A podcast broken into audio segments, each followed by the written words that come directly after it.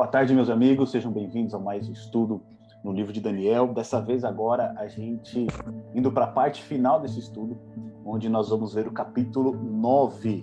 O capítulo 9, a gente acabou percebendo que ele, é um, um termo de assunto, ele é um pouco mais curto do que os demais. A gente tem dois grandes assuntos aqui no capítulo 9. O primeiro deles é a oração de Daniel, e o segundo é a explicação que Gabriel traz para Daniel com relação à visão que ele tinha tido no capítulo 8. Se vocês recordarem, a gente vai recapitular aqui rapidamente o capítulo 8, a gente vai ver que teve uma coisa interessante.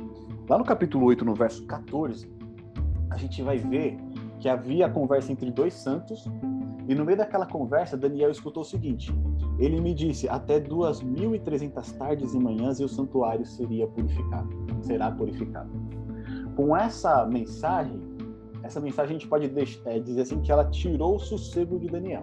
Depois ali, o anjo Gabriel, ele vai explicar para Daniel a respeito é, daquela visão que ele havia tido dos dois animais, e aí ficou bem tranquilo, né? Esses dois animais, na verdade, é, é uma ampliação do capítulo 7. Aqui no capítulo 8 a gente vê só os reinos da Pérsia e da Grécia, e depois, no final do capítulo 8, no verso 26, o anjo vai falar apenas o seguinte a respeito da visão das 2.300 tardes e manhãs. É a visão da tarde e da manhã que foi falada, e a visão da tarde e da manhã que foi falada é verdadeira. Tu, porém, cerra a visão, porque se refere a dias muito distantes.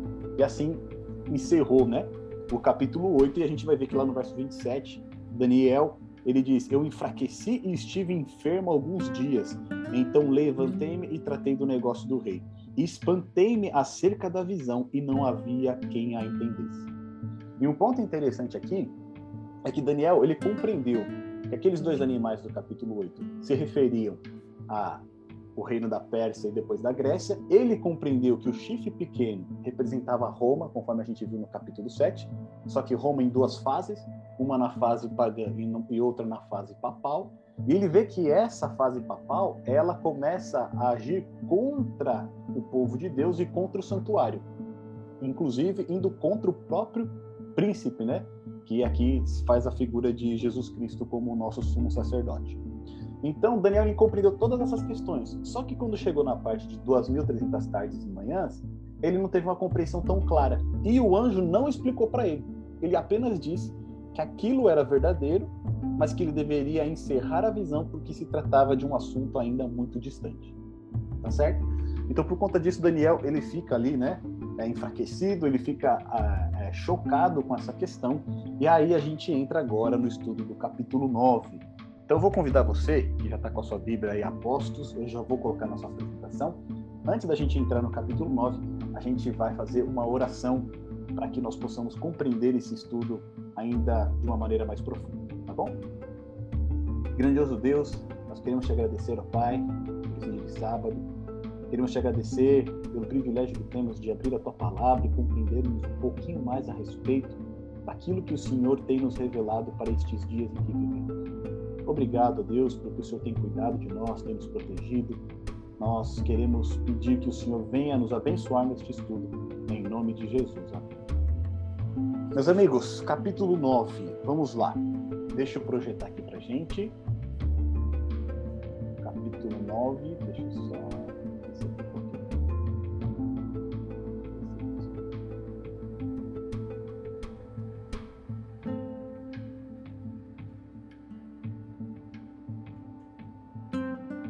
Muito bem.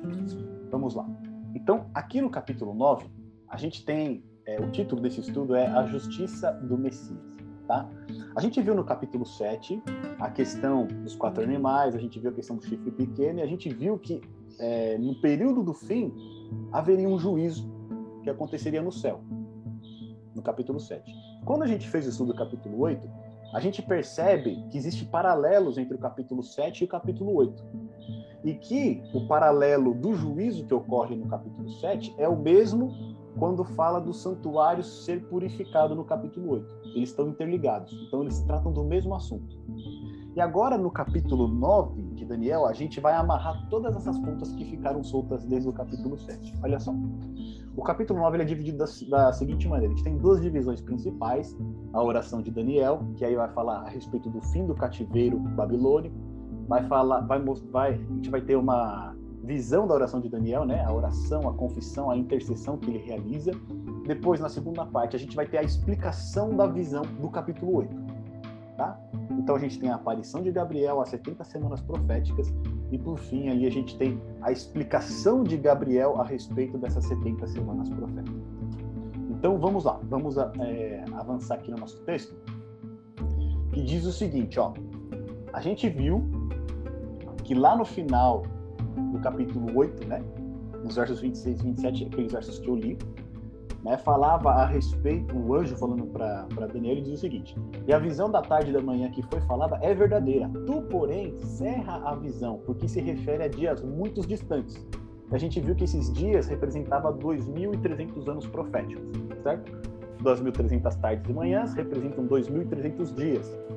Só que quando a gente tem um período de tempo dentro de uma visão simbólica, esse tempo também ele é simbólico. Então ele se tornava 2.300 anos, segundo o, o nosso o conceito que a gente aprendeu nesses estudos do princípio dia-ano, tá bom? E aí o anjo disse o seguinte: Tu, porém, cerra a visão, porque se refere a dias muito distantes. E eu, Daniel, enfraqueci e estive enfermo alguns dias, então levantei-me, tratei do negócio do rei e espantei-me acerca da visão que não havia quem a entendesse. E um ponto interessante aqui pra gente é o seguinte: a gente tem que lembrar que Daniel ele foi levado para cativeiro, tá certo? Ele foi tirado do seu povo.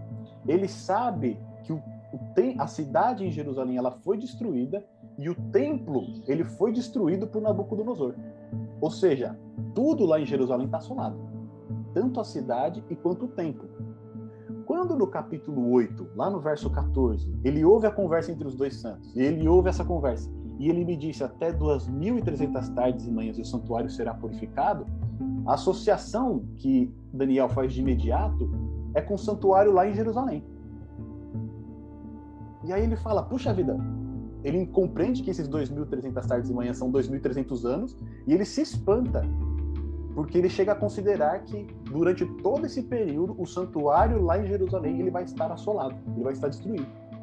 E é por isso que ele fica enfraquecido, é por isso que ele cai nessa, é, vamos dizer assim, essa depressão, né?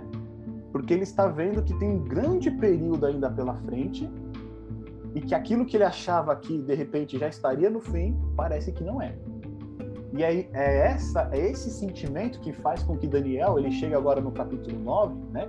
E ele abra esse capítulo com a oração que ele faz. Olha só o que está escrito lá em capítulo 9, dos versos de 1 a 3. No ano primeiro de Dário, filho de Assuíro, da linhagem dos Medos, o qual foi constituído rei sobre, os rei sobre o reino dos Caldeus, no primeiro ano do seu reinado, eu, Daniel, entendi pelos livros que o número dos anos de que falara o Senhor ao profeta Jeremias, em que haviam de se cumprir-se as desolações de Jerusalém, era de 70 anos. E eu dirigi o meu rosto ao Senhor Deus para o buscar com oração e súplicas, com jejum e saco e cinza. Então, aqui Daniel, na abertura desse capítulo 9, ele dá vários elementos para a gente de que o tempo do cativeiro babilônico, qual o povo judeu iria passar, estava no fim. Então, o primeiro, o primeiro elemento que ele traz para a gente é o seguinte: ele usa aqui o termo no primeiro ano de Dário. Aqui ele, ele faz essa menção enfatizando o fato de que o poder que antes era dominado por Babilônia trocou. Agora não é mais Babilônia que está no poder, é o Império Medo-Persa. E quem está no poder agora não são mais os reis da linhagem de Babilônia, mas é o rei Dário da linhagem dos Medos. Ou seja, o período que eles deveriam ir em cativeiro babilônico deveria estar no fim. E é por isso que Daniel está enfatizando essa troca. No verso 2 ele vai dizer de novo: No primeiro ano do seu reinado, eu, Daniel, entendi pelos livros que o número dos anos de que falara o Senhor ao profeta Jeremias, em que haviam de cumprir-se as desolações de Jerusalém, era de 70 anos. E aqui ele chama a é, atenção para a gente para um ponto muito importante. No primeiro ano de Dário, filho de Assuero da linhagem dos Medos, Esse episódio ele ocorre 13 anos depois da visão do capítulo 8. Ou seja, Daniel teve a visão no capítulo 8, ele ouviu a respeito das 2.300 tardes de manhã, 2.300 tardes e manhãs, ele ficou chocado com aquilo, mas mesmo assim ele teve que esperar 13 anos para vir uma resposta para ele compreender o que havia sido dito ali naquela visão. Então, olha o tempo que ele passou, né? E esse tempo só aumentou ainda a ansiedade de Daniel e a sua angústia. Só que em meio a tudo isso, o que ele fez? ele se voltou para os livros. Olha lá no verso 2. Ele começou a estudar os livros, começou a estudar o livro do profeta Jeremias, e ali ele encontrou uma resposta. Lá em Jeremias, no capítulo 25, vai falar a respeito do cativeiro babilônico.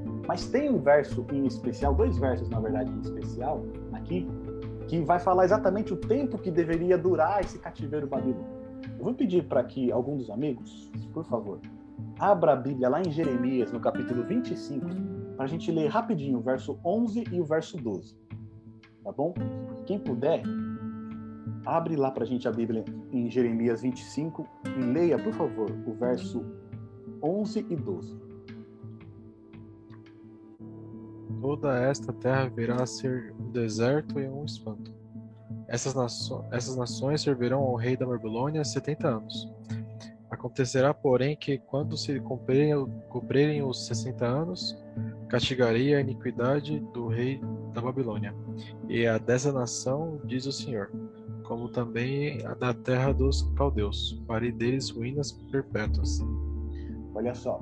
Então aí a gente vê que o profeta Jeremias, né, Deus havia inspirado o profeta Jeremias e já havia determinado o tempo em que Jerusalém e o tempo eles iriam ficar desolados, né? O tempo em que o, povo judeu iria em cativeiro. O período deveria de ser 70 anos. No final desses 70 anos, o povo seria restabelecido. Então eles poderiam voltar para sua terra, eles poderiam ser uma nação novamente. E Daniel, nessa época aqui no primeiro ano do rei Dário, nós estamos em 538. E se a gente lembrar que lá no nosso primeiro estudo a gente viu que Daniel ele foi levado para a Babilônia em 605, ou seja, Passaram-se 67 anos do cativeiro. Faltam três anos apenas para que os 70 anos da profecia se cumpram e o povo volte para sua terra. Só que o que tem transtornado aqui Daniel é porque ele ouviu, na conversa dos dois santos lá do capítulo 8, que o santuário ele só vai ser purificado após os 2.300 tardes de manhã. Então ele tá, ele não está conseguindo conciliar a visão que ele teve falando a respeito das 2.300 tardes e manhãs, que são 2.300 anos, com os três anos que faltam para o povo voltar para a terra. Então, diante dessa situação, o verso 3 explica, né, realmente a situação que Daniel se encontra. Ele fala: E eu dirigi o meu rosto ao Senhor Deus para o buscar com oração e súplicas, com jejum e saco e cinza. Quando Daniel ele coloca essas palavras, né? Oração e súplicas, com jejum, saco e cinza, a ideia é que até muitos é, especialistas, né, né, é, em linguagens antigas, eles trazem, é que quando a pessoa está em jejum, né, e está vestida de saco e, e, se cobre de cinza, é como se ela estivesse morta, né, porque ela está com a pior roupa, que é a roupa de saco, né, geralmente o morto ele é enterrado com uma roupa dessa, ele está coberto de terra porque ele joga, né, terra na cabeça em, em sinal de humilhação ali, e ele está em jejum, ele não come. Então é, é quase como se ele estivesse dizendo que está morto. Eu estou morto por conta da situação que eu estou vivendo, pela situação que eu me encontro. E aí, quando a gente vai para a oração, a gente não vai ler aqui a oração dela, a oração de Daniel inteira, mas a gente vai destacar aqui os pontos principais. A gente vê que é uma oração belíssima. Né? É uma das orações mais belas que existem na Bíblia. E um ponto muito interessante é que essa oração está estruturada é, no hebraico, né, eles chamam de quiasma, ou quiasmo, né? E aqui a gente separou aqui uns pontos principais, olha só. Daniel ele começa lá no verso 5, listando os pecados do seu povo. Então ele faz uma lista de pecados lá no verso 5. Pecamos e cometemos iniquidades e procedemos impiamente, fomos rebeldes, apartando-nos dos teus mandamentos e dos teus juízos. Depois no verso 6, Daniel vai falar o seguinte: o povo não deu ouvidos ou seja, o povo não deu ouvido, né, nós, né? O povo não dá ouvidos aos profetas, não dá ouvidos àquilo que o Senhor falou aos nossos reis, aos nossos príncipes e nossos pais. Depois ele fala no verso 7, a primeira parte, ele fala do caráter de Deus. Ele fala: A ti, ó Senhor, pertence a justiça. Depois, no verso 8, ele vai fazer uma invocação a Deus. Ele vai falar, ó Senhor, é quase ali um alento, né? Ó Senhor. Ele invoca o nome de Deus. E aí depois no verso 8, ainda na segunda parte, ele vai falar de novo. Ele vai falar, desculpa, eu pulei uma parte. Né? Ele fala do caráter de Deus no verso 7a. No verso 7, na segunda parte, ele fala do caráter de Israel. Então ele fala o caráter de Deus, a ti o Senhor pertence a justiça, mas depois ele fala do caráter de Israel, falando dos homens ímpios, etc. Depois ele faz a invocação ao Senhor, no verso 8, na primeira parte. E depois, no, no verso 8, ainda na segunda parte, ele fala de novo do caráter de Israel. Pecamos contra ti, etc. No verso 9, ele de novo vai fazer uma vindicação do caráter de Deus. Ele vai falar: Ao Senhor, no... ao Senhor nosso Deus pertence a misericórdia e o perdão. Depois, no verso 10, ele vai falar de novo: O povo não deu ouvidos né, ao que falaram aos profetas, etc.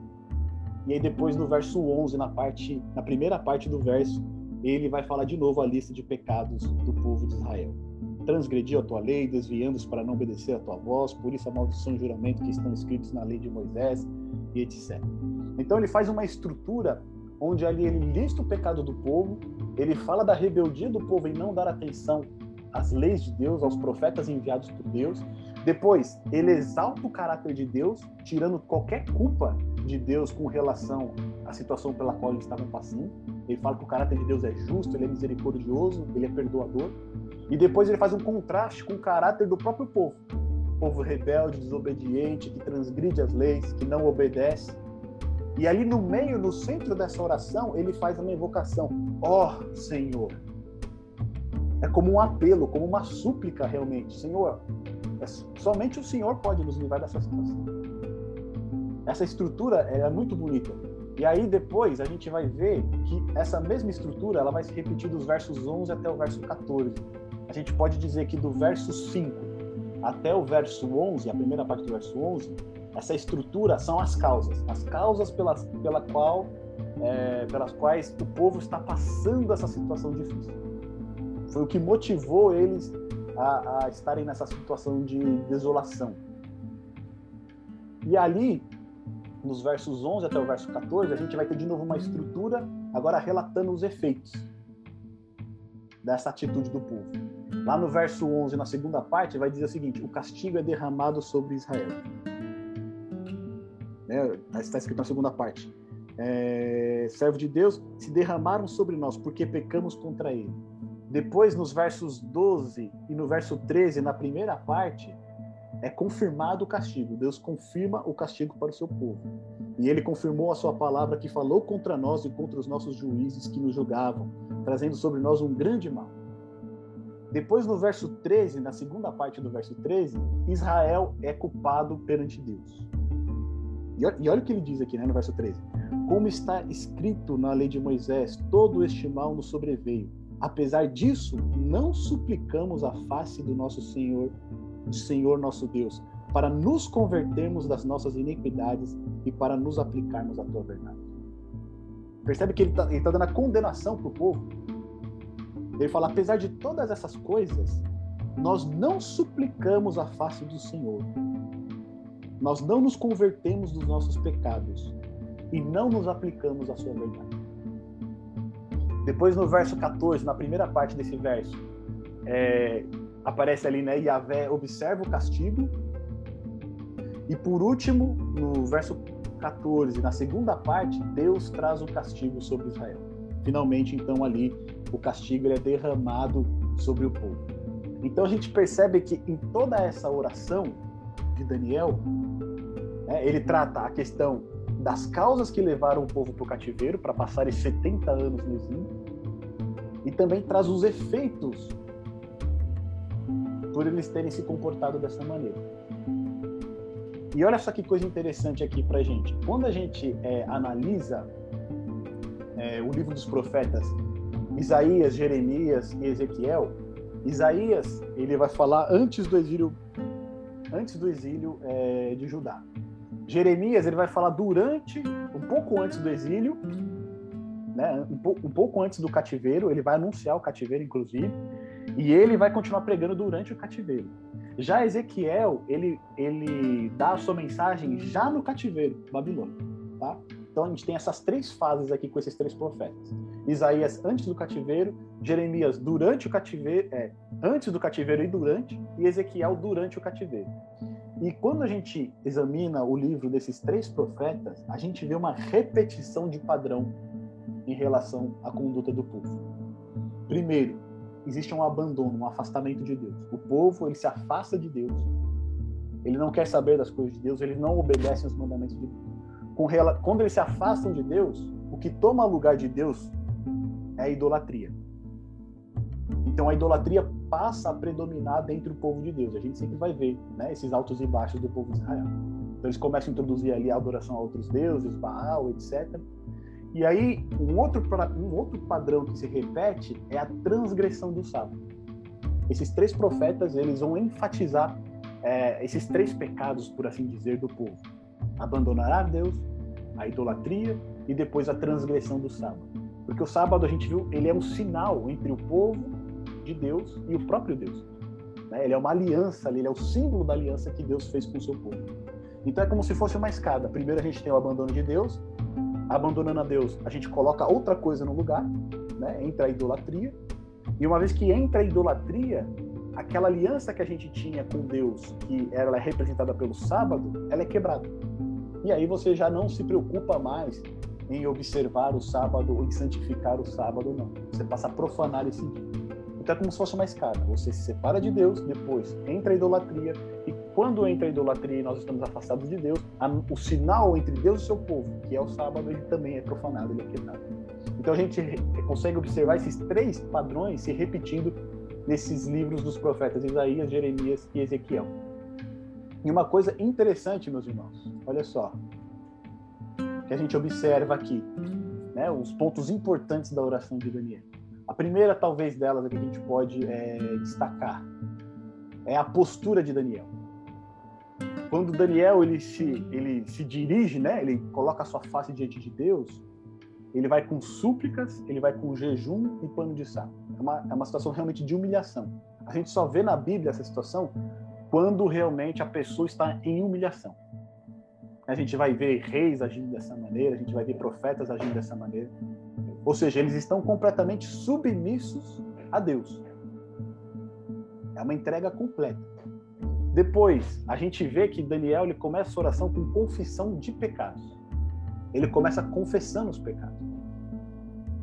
E o interessante aqui do, desses pecados que Daniel confessa é a identificação que ele tem com o seu povo. Porque por mais que Daniel seja uma, fosse uma pessoa justa, ele se identifica como pecador, como transgressor da lei de Deus, assim como os seus compatriotas. E isso é bonito quando a gente vê na oração de Daniel. Né? Ele não ora igual o, o fariseu lá em Lucas, né? em contraste com o publicano. Né? Graças a Deus, Senhor, porque eu não sou como esse publicano, porque eu dou o dízimo, porque eu jejuo, etc. Não, ele não ora como se fosse melhor do que o outro, mas ele se coloca no mesmo nível. Ele se identifica com as pessoas. O terceiro ponto, Daniel aqui, ele é, realça a rebeldia e desobediência do povo. Ou seja, Deus enviou profetas, Deus deu a sua lei, Deus falou para os reis, para os príncipes, para os pais, mas eles não deram ouvidos àquilo que Deus falou. Ou seja, eles desobedeceram desobedeceram de uma maneira consciente. Eles quiseram realmente, de uma maneira rebelde. Nós vamos realmente afrontar. Nós não vamos obedecer. E aí, com base em tudo isso, Daniel faz o quê? Ele confia no caráter de Deus. Então ele exalta a justiça de Deus, a misericórdia de Deus e o perdão que está disponível. E isso é fantástico. Porque ainda que o povo tenha ido longe demais, Daniel está exaltando aqui, ó, Deus, ele é misericordioso e ele também é perdoador. Ou seja, esse Deus que é justiça, que, que traz o juízo para o seu povo porque transgrediu a lei, esse mesmo Deus, ele também é misericordioso e ele também está disposto a perdoar. E é com base nisso que Daniel ele confia, né, o favor da sua oração ao amor de Deus e ao nome de Deus. Ele não confia nas próprias justiças, né? Ele não fala que o povo é merecedor, ele não fala ali é, que o povo merece o perdão de Deus, mas ele confia inteiramente no amor que Deus tem pelo seu povo e porque o povo carrega o nome de Deus. Então, para fazer justiça ao seu nome, por conta do seu amor que o Senhor tem por nós, por favor, perdoa. E aí, depois no final ali, Daniel ele vai fazer uma reivindicação das promessas de Deus. Aquela promessa que Deus havia feito, né? De, de, de perdoar o seu povo quando o povo orasse, quando o povo se dirigisse para o seu santuário, pedisse perdão, ele iria perdoar. Então, com base nessas promessas, Daniel, então, ele reivindica que o Senhor atenda essa oração. Isso é fantástico. Olha só o que está escrito lá no verso é, 18 do capítulo 9. Inclina, ó Deus meu, os teus ouvidos e ouve. Abre os teus olhos e olha para a nossa desolação e para a cidade que é chamada pelo teu nome, porque não lançamos as nossas súplicas perante a tua face, fiados em nossas justiças, mas em tuas muitas misericórdias. Ó Senhor, ouve, ó Senhor, perdoa, Ó Senhor, atende-nos e age sem tardar, por amor de ti mesmo, ó Deus meu, porque a tua cidade e o teu povo são chamados pelo teu nome. Ou seja, não deixe que esse povo continue envergonhando nome, né? mas atende, Senhor, restaura esse povo, perdoa esse povo e endireita o caminho dele. É uma coisa assim, é, é uma obra primorosa. Né? A gente viu a estrutura ali, como ela foi é, escrita essa oração, ela tem um recurso ali é, estilístico muito belo, mas não somente isso, né? As palavras elas são profundas. E as palavras elas são mais importantes até mesmo do que o estilo que foi escrito essa oração. Ô Jefferson, como que chama esse estilo mesmo de escrita? Quiasma. Quiasma. Quiasma. Quiasma, quiasmo, tem alguns que falam quiasmo, mas se você colocar tanto quiasma quanto quiasmo, ele vai te trazer esse recurso aí utilizado por Daniel.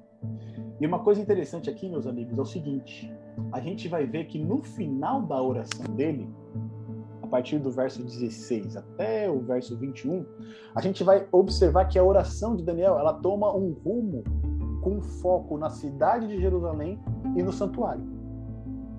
Então vocês lembram que lá no final do capítulo 8, o que tirou né, o sono de Daniel foi a questão do santuário levar 2.300 anos para ele ser purificado. E a gente percebe aqui no final da oração de Daniel, por exemplo, lá no verso 16, ele fala o seguinte: Ó Senhor, segundo todas as, todas as tuas justiças, aparte-se a tua ira e o teu furor da tua cidade de Jerusalém e do, do teu santo monte. Então, cidade de Jerusalém o teu santo monte são referências não somente para Jerusalém, mas o teu santo monte é uma referência ao templo, ao local do templo onde ele estava construído. Tá certo? Depois, ainda no verso 16, ele vai falar de novo: E por causa das iniquidades de, nosso, de nossos pais, tornou-se Jerusalém e o teu povo um opróbrio para todos os que estão em redor de nós. De novo, ele enfatiza a cidade de Jerusalém. No verso 17, ele vai falar: Agora, pois, ó Deus nosso, ouve a oração do teu servo e as suas súplicas, e sobre o teu santuário assolado. Novamente, Daniel leva atenção o santuário lá em Jerusalém, que está destruído. E aí, depois, no verso 19, olha o que ele diz: Ó, oh, ouve, Senhor, ó oh, Senhor, perdoa, ó oh, Senhor, atende-nos e age sem tardar. Lembra que Daniel está pensando em 2.300 anos como período? Ele está falando, Senhor, por favor, não deixe que isso leve tanto tempo para acontecer. Mas age, por favor, sem tardar. E aí depois ele vai falar, porque a tua cidade, de novo enfatizando Jerusalém. E aí no verso 20, pelo monte santo do meu Deus, uma referência novamente ao santuário. E no verso 21, quando vem o anjo Gabriel, tocou-me a hora do sacrifício da tarde. Novamente uma referência ao sacrifício que era realizado lá no santuário em Jerusalém. Só que aqui a gente tem um porém. O anjo ele vem lá no verso 21, né? Gabriel ele vem rapidamente toca em Daniel e ele toca Daniel na hora do sacrifício da tarde, que seria o momento em que um cordeiro estaria sendo sacrificado lá no santuário em Jerusalém. Só que a gente não tem santuário em Jerusalém. Percebe? Está destruído. Ou seja, o sacrifício não está sendo feito. E olha que coisa interessante aqui, ó. Daniel conecta sua súplica com a cidade de Jerusalém e com o santuário, uma vez que o cativeiro está chegando ao fim. Então, através do estudo da profecia do, do profeta Jeremias, Daniel chegou a essa conclusão de que os 70 anos do cativeiro estavam para acabar. Isso revela a importância do que nós estamos fazendo agora, né? estudando as profecias, porque elas nos revelam o exato momento em que nós estamos vivendo. Depois, Jerusalém, ela precisa ser restaurada ao final dos 70 anos. O terceiro ponto, o santuário está destruído lá em Jerusalém. E aí tem uma implicação muito grave, porque sem santuário não tem expiação pelo pecado, não tem perdão. Ou seja, o sacrifício não está sendo feito e, o, e vamos dizer assim, né? Os perdão, os, o perdão de Deus é como se estivesse represado, né? Ele não estivesse disponível para as pessoas, de um ponto de vista do ritual do, do santuário. E aqui então Daniel implora para que Deus atenda logo, né? Para que ele não não seja é, que o santuário não seja restabelecido, purificado após 2.300 anos, que é aquilo que ele está imaginando. Então a gente percebe no final da oração de Daniel né, esse foco que ele dá na cidade de Jerusalém e o foco que ele dá no santuário. E isso faz a conexão com o capítulo 8, quando a gente viu lá a questão das 2.300 tardes e manhãs. Aí avançando aqui, olha só as ligações que a gente vai ter entre o capítulo 8 e o capítulo 9 de Daniel. Tá? Então, do verso 20 até o verso 23, olha o que está escrito. Estando eu ainda falando e orando, e confessando o meu pecado e o pecado do meu povo Israel, e lançando a minha súplica perante a face do Senhor, meu Deus, pelo monte santo do meu Deus, estando eu, digo, ainda falando na oração, o homem Gabriel que eu tinha visto na minha visão ao princípio, olha a conexão com o capítulo 8. Gabriel tinha aparecido para ele lá no capítulo 8, há 13 anos atrás. Então aqui ele enfatiza que eu tinha visto na minha visão ao princípio, veio voando rapidamente e tocou-me a hora do sacrifício da tarde. Ele me instruiu e falou comigo, dizendo: Daniel, agora saí para fazer-te entender o sentido. O sentido do quê? Da visão que ele teve no capítulo 8, as 2.300 tardes e manhãs. No verso 23, no princípio das tuas súplicas saiu a ordem e eu vim para te declarar, porque és muito amado. Considera, pois, a palavra e entende a visão. Então, Daniel, preocupado com a situação da cidade de Jerusalém, com a, com a situação do templo em Jerusalém, ele se derrama diante de Deus em oração, clamando para que Deus restitua logo o seu povo, para que a, a profecia dos 70 anos se cumpra e que Deus cumpra a promessa que fez. E aí, diante dessa situação, então, Gabriel é enviado novamente até Daniel e com um propósito, ele tem uma missão: fazer entender o sentido, instruir Daniel e fazer ele entender a visão que ele teve no capítulo 8. Olha só aqui as ligações que a gente tem entre esses dois capítulos.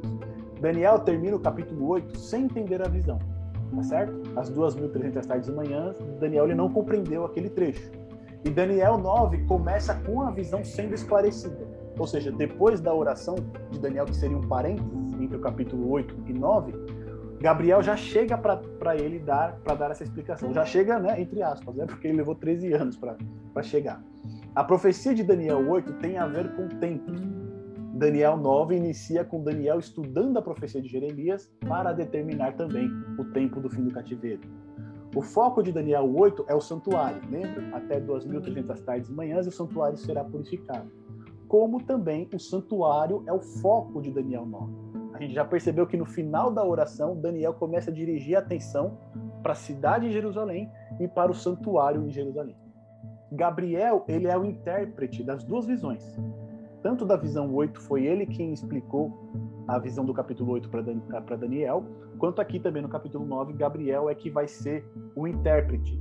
E uma coisa interessante aqui é que esse, essa visão né, das 70 semanas, ela ocorre no primeiro ano de Dário que provavelmente também foi no primeiro ano, foi no mesmo ano em que Daniel foi colocado na cova dos leões. Então, por isso, muitas pessoas acabam assimilando que o anjo que desceu para proteger Daniel na cova dos leões também fosse Gabriel, porque ele estava em um contato constante ali com Daniel com relação à interpretação das visões, tá bom? Mas a Bíblia não fala se foi Daniel ou não, só, é, se foi Gabriel ou não, só diz que um anjo foi fechar a boca dos leões. A visão de Daniel 9, verso 21, ela se refere à visão de Daniel, capítulo 8. Tá bom? E Daniel 8 se refere ao contínuo sacrifício, aquela questão que a gente viu lá no Tamid, né? Que era todo o ritual do templo que prefigurava aquilo que Cristo fez e ainda continua fazendo por nós, sendo o nosso mediador, né? o nosso sumo sacerdote. A gente viu como o chifre pequeno atingiu esse sacrifício contínuo, o Tamid. E Gabriel, ele volta para interpretar o capítulo 8 bem na hora do sacrifício da tarde. Então, todas essas ligações demonstram que o capítulo 8 e 9 eles estão intimamente relacionados. Tá bom? Vamos lá? Tem alguma dúvida até aqui? Se tiver, vocês podem interromper, tá bom? Olha só. Agora vamos entrar na explicação de Gabriel com relação à visão do capítulo 8. Então, lá no verso 24, Gabriel ele vai começar. E aí ele vai dizer o seguinte: 70 semanas estão determinadas sobre o teu povo e sobre a tua santa cidade, para cessar a transgressão e para dar fim aos pecados e para espiar a iniquidade e para trazer, e trazer a justiça eterna e selar a visão e a profecia e para ungir o Santíssimo. Então eu coloquei numa disposição diferente aqui para gente, para a gente poder compreender só um pouco melhor o que que Gabriel está querendo dizer com isso. Então a primeira parte, ele fala o seguinte: 70 semanas estão determinadas sobre o teu povo e sobre a tua santa cidade. Então esse é o primeiro ponto. 70 semanas tem relação com o quê? Com o povo de Daniel e com a santa cidade de Jerusalém. Esses são os pontos, tá? Então, esse período de 70 semanas é com relação a isso. E dentro desse período de 70 semanas, precisam acontecer algumas coisas para cessar a, trans... cessar a transgressão, dar fim aos pecados, espiar a iniquidade, trazer a justiça eterna, selar a visão e a profecia e para ungir o Santíssimo. Então, Gabriel já começa a explicação, né, falando que 70 semanas estão sobre o povo de Daniel. Não era por isso que Daniel estava orando? Pela cidade, pelo santuário que estava assolado, pelo povo que, não, que era desobediente, que era rebelde. Então, a explicação de Gabriel ela surge, inclusive, como uma resposta à oração de, de Daniel. Você está falando da transgressão do seu povo, você está falando da sua cidade que está assolada, você está falando do santuário que está assolado. Mas olha, 70 semanas estão determinadas sobre o teu povo e a santa cidade. E vai acontecer tudo isso. Vai acabar com a transgressão, vai dar fim aos pecados, vai espiar a iniquidade, vai trazer a justiça eterna, vai selar a visão e a profecia e vai ungir o Santíssimo. Tá bom? Um ponto que eu quero chamar a atenção para a gente aqui, depois a gente vai entrar em mais detalhes, mas eu já quero frisar aqui para não esquecer, é que duas palavras aqui nesse verso 24, elas têm uma, elas foram traduzidas de uma maneira, mas o significado delas é outra, tá? Então, quando diz 70 semanas estão determinadas, este determinados, determinadas, no hebraico, o verbo é cortado, tá? É o shatak. É cortado, ou seja, 70 semanas estão cortadas sobre o teu povo e sobre a tua santa cidade. Uma tradução literal seria essa, tá? Esse determinados no hebraico ele sempre é utilizado para cortar, cortar algo, amputar. Então, cortar, é, amputar um dedo, cortar algo de alguma coisa, ele é usado para cortar. E o, uh, no trecho que diz selar a visão e a profecia, profecia ali é navi, em hebraico, Navi, ele é profeta, não é profecia. Quando você vai falar profecia, você usa um outro termo em hebraico. Então, aqui no caso seria para selar a visão e o profeta, e não a profecia. Tá bom? Então, guarda essas duas informações, que o determinados é cortar e a profecia é profeta, que mais para frente a gente vai detalhar essa. Então, Gabriel já deu um panorama para Daniel, certo? 70 semanas está sobre o teu povo sobre a tua santa cidade e vai acontecer todos, todas essas questões aqui que foram enumeradas. Depois, a partir do verso 25, a gente vai ter um paralelismo em hebraico. Tá? Hoje a gente está cheio, cheio de termos aqui no hebraico. A gente teve o quiasma na oração e agora a gente vai entrar num paralelismo que ele é muito interessante. Olha o que ele vai dizer lá no verso 25. Sabe e entende. Então aqui, Gabriel ele vai falar quando vão começar essas 70 semanas. Tá? Então ele diz, ó, sabe e entende desde a saída da ordem para restaurar e para edificar a Jerusalém. Então, essa é a data de saída. É desse momento. Então, ele diz o seguinte: até ao Messias, algumas traduções vão estar ungido, outras vão estar Messias, mas a palavra aqui é ungido, tá? Então, até ao Messias, o príncipe, haverá sete semanas e sessenta e duas semanas. As ruas e o muro se reedificarão, mas em tempos angustiosos. Lembra que ele está falando do povo e está falando da cidade, tá bom? No verso 26. E depois das 72 semanas será cortado o Messias, mas não para si mesmo. E o povo do príncipe que há de vir destruirá a cidade e o santuário, e o seu fim será com, inunda com uma inundação, e até o fim haverá guerra. Estão determinadas as assolações. E ele firmará aliança com muitos por uma semana, e na metade da semana fará cessar o sacrifício e a oblação. E sobre a asa das abominações virá o assolador, e, isto, e isso até a consumação, e o que está determinado será derramado sobre o assolador. Tá bom? Aqui então, Gabriel ele explica para Daniel o que vai ocorrer nessas 70 semanas. Ele deu uma visão geral, olha, 70 semanas é sobre o teu povo e a tua cidade. E aí depois ele explica o que vai acontecer dentro dessas 70 semanas. Tá bom? Aqui, o que, que a gente fez? A parte que está em amarelo é o que se refere ao ungido. Opa. É o texto que se refere a um ungido. Tá? E o que está em laranja é o que se refere à cidade. Lembra que a oração de Daniel é pelo povo e pela cidade. Então Gabriel ele fala com relação ao povo através do ungido que viria e fala também com relação à cidade, o que iria acontecer com ela. E aí a gente percebe esse paralelismo. Então primeiro ele fala que, desde a saída de ordem para restaurar e para edificar a Jerusalém, o que, que o Messias vai fazer? Até o Messias, o príncipe, haverá sete semanas e sessenta e duas semanas. Então aqui Gabriel ele faz uma divisão. Das 70 semanas até vir o Messias, você vai ter sete semanas e depois 62 semanas. Depois, que mais o que, que vai acontecer? Depois das 70, 62 semanas, será cortado o Messias, mas não para si mesmo Tá certo? Então ele fala que o Messias que haveria de vir depois das 62 semanas, o que ia acontecer com ele? Ia ser cortado. E o cortado aqui significa uma morte violenta. Tá? É uma morte violenta.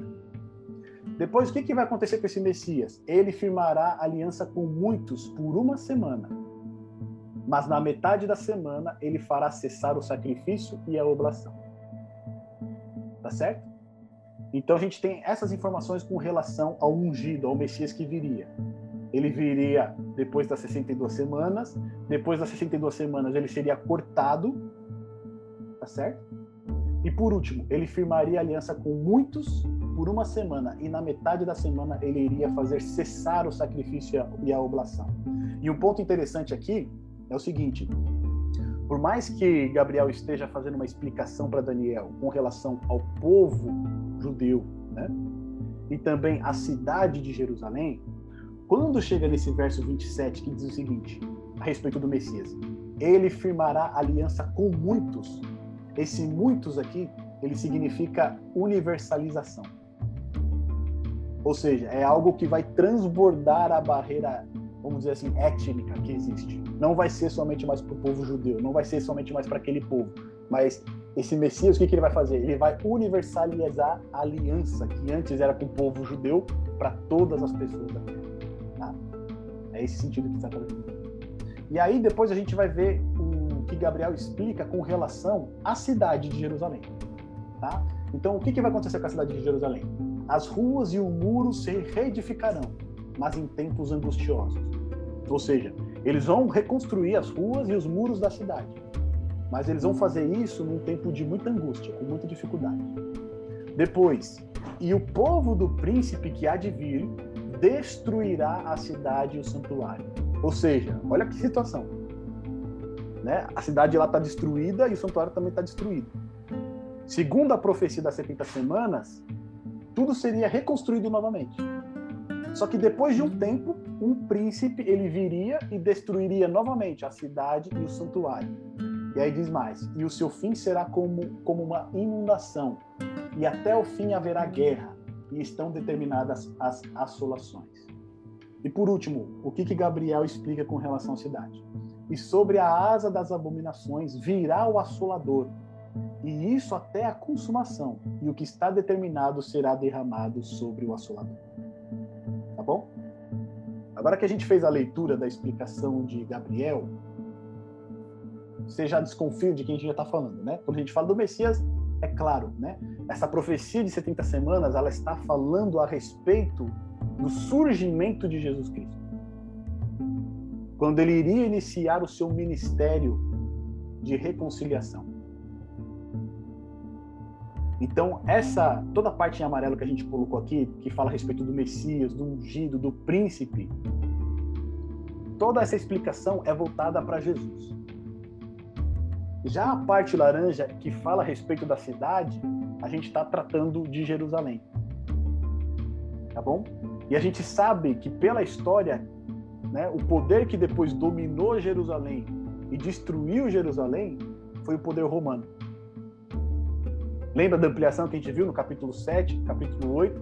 E aqui novamente está trazendo essa ampliação para a gente. E olha só, vamos avançar. Vamos entrar aqui nessa explicação. Novamente, nós estamos tratando de um tempo dentro de uma visão profética. Portanto, precisamos aplicar o conceito de tempo simbólico representado pelo princípio dia-ano que a gente já viu. Portanto, as 70 semanas apresentadas aqui por Gabriel, elas vão representar 490 dias. O que dentro de profecia representam 490 anos proféticos. E é interessante até mesmo, porque no verso 24, no verso 24 quando Gabriel ele diz 70 semanas estão determinadas, no hebraico, né, é 70 semanas de 7. Ele está fazendo, ele praticamente está fazendo já uma multiplicação para a gente. Ele diz 70 semanas de 7. 70 setes, né? No hebraico, 70 setes. Ou seja, são 70 semanas, cada semana tem 7 dias, portanto tem 490 dias. Só que, como nós estamos tratando de um tempo dentro de uma visão, tá certo? Está explicando a visão das 2.300 tardes e manhãs, esse tempo também ele é simbólico. Então, ele não são 490 dias literais, mas são 490 anos proféticos. E olha só que coisa interessante. Segundo o que Gabriel explicou para gente, dentro desses 490 anos, algumas, algumas coisas teriam que acontecer, tá? Que o quê? Cessar a transgressão, dar fim aos pecados, espiar a iniquidade, trazer a justiça eterna, selar a visão e o profeta e ungir o Santíssimo. Ou seja, dentro dos 490 anos, tudo isso teria que acontecer. E olha só que coisa interessante.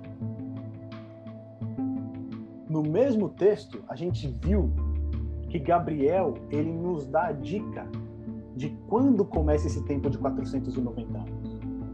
Se a gente olhar lá na, no verso 25, a gente vai ver que Gabriel diz o seguinte: sabe e entende. Ele chama a atenção de Daniel. Ele diz o seguinte: desde a saída da ordem para restaurar e para edificar a Jerusalém até o Messias, o príncipe, haverá sete semanas e 62 semanas. Percebe? Que ele, ele segmenta, né? Ele divide as 70 semanas, mas ele diz quando que ela começa. Quando que começa? Desde a saída da ordem para restaurar e para edificar a Jerusalém. E aí entra um ponto interessante, porque a gente consegue, pela história, saber que ano foi esse. Olha só o que está escrito lá em Esdras, no capítulo 7, nos versos 1, é que não dá pra gente ler todos os versos. Deixa eu abrir aqui juntos pra gente poder ver os versos principais. Esdras no capítulo 7.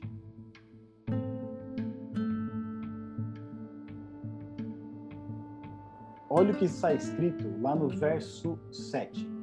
Tá? Esdras capítulo 7. No verso 7 vai estar escrito assim.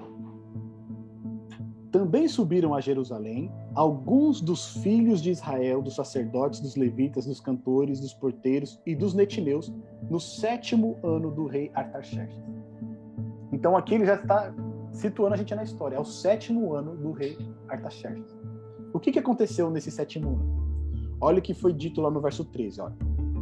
Por mim se decreta que no meu reino todo aquele do povo de Israel e dos seus sacerdotes e levitas que quiserem ir contigo a Jerusalém, vá.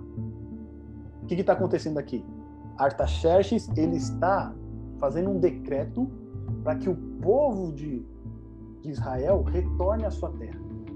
Todos aqueles que quiserem acompanhar Esdras, eles podem retornar à sua terra e podem começar a viver lá e restaurar a nação. Olha o que ele diz aqui, ó, no verso 14 Porquanto és enviado da parte do rei dos seus sete conselheiros para fazeres inquirição a respeito de Judá e de Jerusalém, conforme a lei do teu Deus que está na tua mão. Ou seja, Artaxerxes ele está dando autonomia para Esdras para fazer conforme a lei do teu Deus.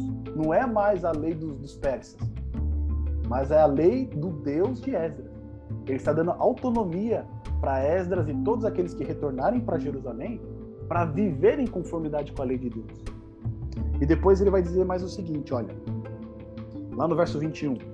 E por mim mesmo, o rei Artaxerxes se decreta a todos os tesoureiros que estão além do rio, que tudo quanto vos pedir o sacerdote Esdras, escriba da lei do Deus dos céus, prontamente se faça. Percebe? Ele faz um decreto para que eles possam retornar em segurança, para que eles possam novamente servir ao seu Deus em conformidade com a lei do seu Deus, e não somente isso, ele faz um decreto para que todos os tesoureiros que viviam né, nas províncias da Pérsia, além do rio, fizessem tudo aquilo que Esdras pedisse para eles. Ou seja, percebe que o povo ali não está ficando mais submisso, ele está sendo libertado, ele está voltando até a sua autonomia, ele está voltando a ser restaurado assim como havia predito, né, a profecia de Jeremias, que após os 70 anos eles iriam retornar. E olha só que coisa interessante, no verso 23. Tudo quanto se ordenar segundo o mandado do Deus do céu, prontamente se faça para a casa do Deus do céu. Olha aqui o santuário, né? Artaxerxes ele está tomando todos os cuidados para que o santuário volte à sua atividade normal. Pois para que haveria grande ira sobre o reino do rei e de seus filhos? E aí depois no verso 24 ele ainda faz uma contribuição maior. Ele diz assim, ó, também vos fazemos saber acerca de todos os sacerdotes e levitas, cantores, porteiros e netineus e ministros desta casa de Deus, que não será lícito impor-lhes nem tributo, nem contribuição, nem renda. Ou seja, daqueles que estavam ligados ao, ao ritual do santuário, eles não deveriam ser cobrados em nada. E aí no verso, no verso 25, ele arremata, né? Artaxerxes. E tu, Esdras, conforme a sabedoria do teu Deus que possuis, nomeia magistrados e juízes que julguem a todo o povo que está além do rio, a todos os que sabem as leis do teu Deus, e ao que não a sabe, lhes ensinarás. Olha que coisa fantástica. Né? E se a gente observar esse capítulo 7 de Esdras, a gente vai ver que várias vezes Artaxerxes fala Deus do céu, Deus do céu. Ou seja, ele, tá, ele está assinando um decreto, mas ele está assinando um decreto influenciado totalmente por Deus. Ele está atribuindo a Deus do céu tudo aquilo que está sendo feito. E ele pede para que tudo que seja feito seja feito para a honra e glória desse Deus do céu. Tem alguma tem alguns é, a tradição, né? É, judia, eles dizem que possivelmente Artaxerxes, se ele não foi filho de Esther, né, ele, é, Esther foi madraça dele. Então ele, ele teve uma grande influência da parte de Esther e por isso que a gente vê quando ele trata com Deus, né, o Deus Altíssimo, ele trata com tanto respeito e ele atribui a ele tudo isso que está sendo feito. Mas os pontos que a gente tem aqui em destaque são os seguintes. Primeiro, eles têm então, total liberdade para retornar para sua terra. Segundo, eles têm total liberdade para cultuar segundo a lei do seu Deus e para viver segundo a lei do seu Deus. Eles não estão mais submissos à lei dos persas. Terceiro ponto que a gente vê aqui: se decreta a todos os tesoureiros que estão além do rio que quanto vos pedir o sacerdote Esdras, prontamente se faz. Ou seja, né, entra a questão financeira ali, você precisa ter uma administração financeira. Né? Tudo que Esdras pedir, né, os tesoureiros, aqueles que cuidam dos tesouros do rei, eles precisam atender a Esdras. E para isso ser gerenciado, lá em Jerusalém precisa ter uma tesouraria também. Ou seja, você já está tendo uma, uma certa independência financeira também naquela questão. E por último, que a gente vê aqui, lá nos versos, no verso 25, é que Artaxerxes ele permite que Esdras nomeie magistrados e juízes. Ou seja, agora Jerusalém vai ter de novo uma corte que vai julgar os casos, que vai fazer a justiça ali dentro da nação. Eles não vão depender mais de juízes persas, eles não vão estar mais submissos à lei dos persas. Ou seja, aquilo que foi dito lá em Daniel, no capítulo 9, né? A gente viu no verso 25, desde a saída da ordem para restaurar e para edificar Jerusalém. Ou seja, desde o momento que foi dado o decreto para que Jerusalém se torne novamente uma nação, para que ela seja novamente edificada, é a partir daí que começam as 70 semanas para o seu povo e para a sua santa cidade. Então, analisando a história, que ano foi o sétimo ano de Artaxerxes? Olha só. Antes disso, deixa eu só frisar um ponto para a gente aqui, que no período do Império Medo-Persa, nós tivemos três decretos, tá? O primeiro decreto foi dado por Ciro em 538 a.C. E ele permitiu que alguns judeus retornassem para a Palestina e ali eles deveriam reconstruir o templo tá? Então, a autorização que Ciro deu era que eles reconstruíssem o templo em Jerusalém, em 538 a.C. Aqui, Ciro não permitiu que é, o povo judeu se estabelecesse novamente como uma nação. Eles ainda faziam parte do Império Persa. Mas Ciro permitiu que eles retornassem para Jerusalém e lá construíssem o templo novamente, reerguessem o templo. Em 519, Dario I, o Staps, tá? Ele fez, na verdade, ele confirmou o decreto emitido por Ciro. Aquilo que Ciro havia dito, que eles poderiam retornar, reconstruir o templo, Ciro, inclusive, devolveu os utensílios deles para que eles utilizassem no templo. Dario primeiro foi lá e fez uma rúbrica em cima desse decreto. Tá? Ele reforçou que eles poderiam realmente reconstruir o templo. Se a gente olhar a história, a, o livro de Ageu, o próprio livro de Esdras e Neemias, a gente vai ver que essa reconstrução do templo, mesmo depois que Ciro permitiu, ela se arrastou por muito tempo. É como se o povo ali não tivesse forças nem para reconstruir a nação. A gente vai ver Ageu, inclusive, repreendendo o povo, né? Porque eles estavam embelezando as casas dele, enquanto isso o templo do Senhor estava caindo aos pedaços. Então, nesse segundo decreto em 519, ele é apenas uma confirmação do primeiro decreto, de Ciro em 538. E por fim, em 457, a gente tem esse decreto de Artaxerxes. É esse decreto que ocorre no sétimo ano do seu reinado. E esse é um decreto que ele restaura né, a nação de a, a, nação judia. Ele dá total liberdade. Agora não é só mais o templo. Agora vocês podem ter juízes, vocês podem julgar os casos de vocês. Agora vocês podem ter uma, uma sede administrativa para receber aí o tesouro do rei. Então agora vocês podem reconstruir a cidade, vocês podem edificar novamente Jerusalém tá bom? Então, esse decreto, ele foi expedido em 457 a.C. Então, a partir dessa data, a gente pode contar agora os 490 anos que foram ditos aqui na profecia. E olha só o que a gente vai encontrar. Avançando, né?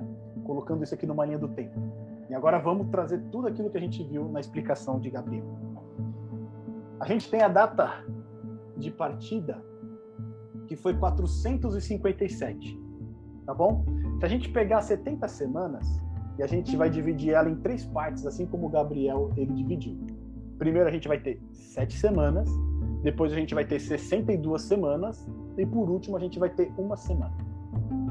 A data de partida foi em 457 a.C., que foi o decreto publicado por Artaxerxes, tá bom? Se eu pegar essa, essa, essa data de 457 e somar as sete semanas iniciais que Gabriel dividiu, a gente vai ter 49 anos e a gente vai chegar a 408 a.C. Esse é o período em que Jerusalém está sendo reconstruída e ela está sendo reconstruída com grande dificuldade. É aquilo que Gabriel vai explicar. Olha, ela vai ser edificada, mas com muito custo, com muita dificuldade, em tempos angustiosos. Tá bom? E aí depois é dito o seguinte: depois das 62 semanas, Gabriel ele fala que vai surgir quem? O Messias, o príncipe. Tá certo? Então ele diz: sete semanas, 62 semanas, até o Messias, o príncipe. Haverá sete semanas e 62 semanas. Ou seja, se a gente pegar as 62 semanas restantes de 408 a.C. e adicionar ela na nossa linha do tempo, a gente vai chegar, olha só, até o ano 27 depois de Cristo. No ano 27 depois de Cristo, o que que acontece? Jesus ele é batizado por João Batista no Rio Jordão. Ali aparece o surgimento do Messias. É ali em que Cristo ele é ungido para a missão que ele está para realizar. E aí a gente vai ter algumas passagens bíblicas que vão enfatizar justamente esse cumprimento. Olha só. Quem puder, por favor, abra para a gente lá em Marcos, no capítulo 1, e leia para a gente do verso 14 ao verso 15. Marcos capítulo 1, depois o verso 14 e o verso 15. Quem encontrar pode ler para a gente, tá? Pode abrir o microfone e ler esse texto.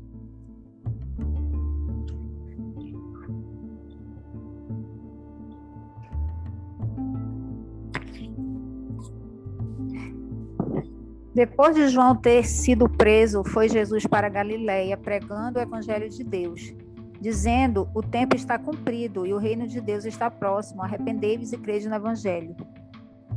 Olha só. Marcos, capítulo 1, verso 14 e 15. Deixa eu até. Eu acabei saindo aqui da página, mas eu quero enfatizar esse trecho que a gente leu, que ele diz o seguinte, ó.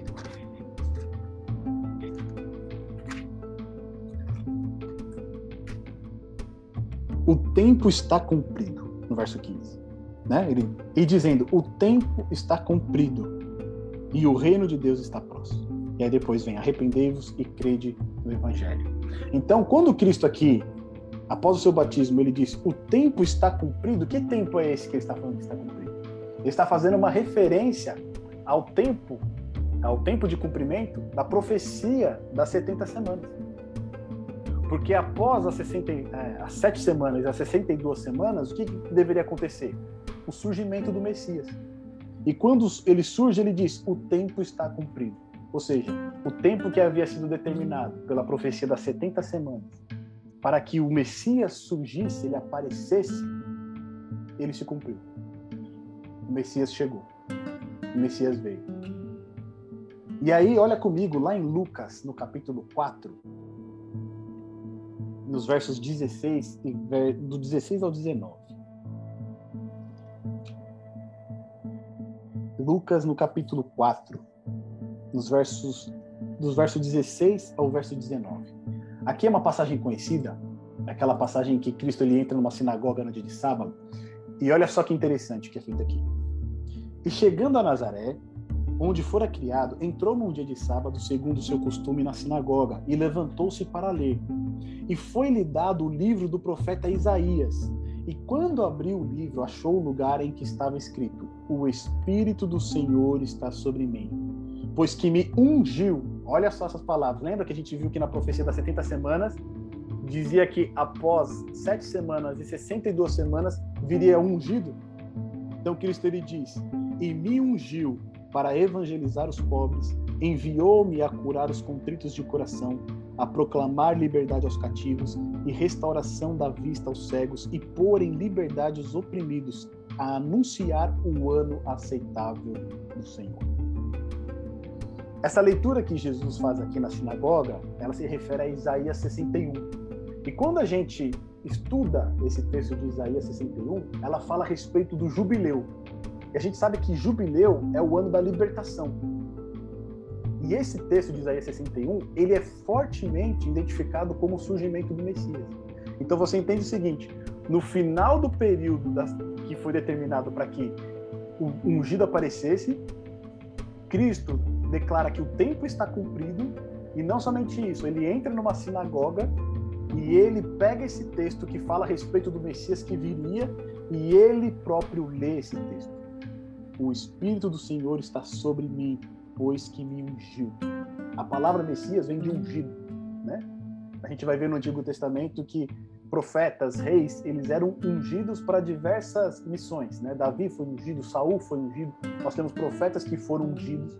E essa unção significava ele ser capacitado para uma, um trabalho em especial, uma tarefa em especial. Então a palavra Cristo, né? Ela vem também de ungido, do Messias. É tudo tem todas o mesmo significado. Então aqui a gente percebe que realmente aquela profecia que falava que depois das sete semanas, 62 semanas, viria o ungido, o Messias, o príncipe, ela realmente ocorre no ano 27, quando Cristo ali, ele é ungido pelo Espírito Santo para iniciar o seu ministério.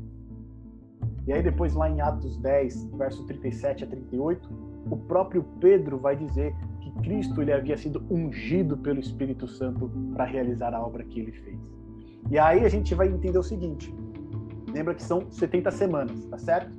As primeiras sete semanas referentes à construção da cidade lá em Jerusalém, depois a gente tem as 62 semanas, que são 434 anos, que vamos dizer assim, é um período de silêncio, né? Que é justamente a divisão que a gente faz entre o Antigo Testamento e o Novo Testamento. Não surge nenhum profeta, não aparece nenhum profeta com a palavra do Senhor, é um período de silêncio total. E aí, lá no ano 27, a gente vai ver João Batista surgindo pregando a palavra de Deus com poder e logo depois Jesus ele é batizado, ele é ungido para sua missão especial, assim como dizia a profecia. Só que a gente viu que passamos sete semanas e 62 semanas, tá certo? Falta ainda uma semana. E olha o que diz a profecia a respeito. Vamos ler o texto que está aqui embaixo.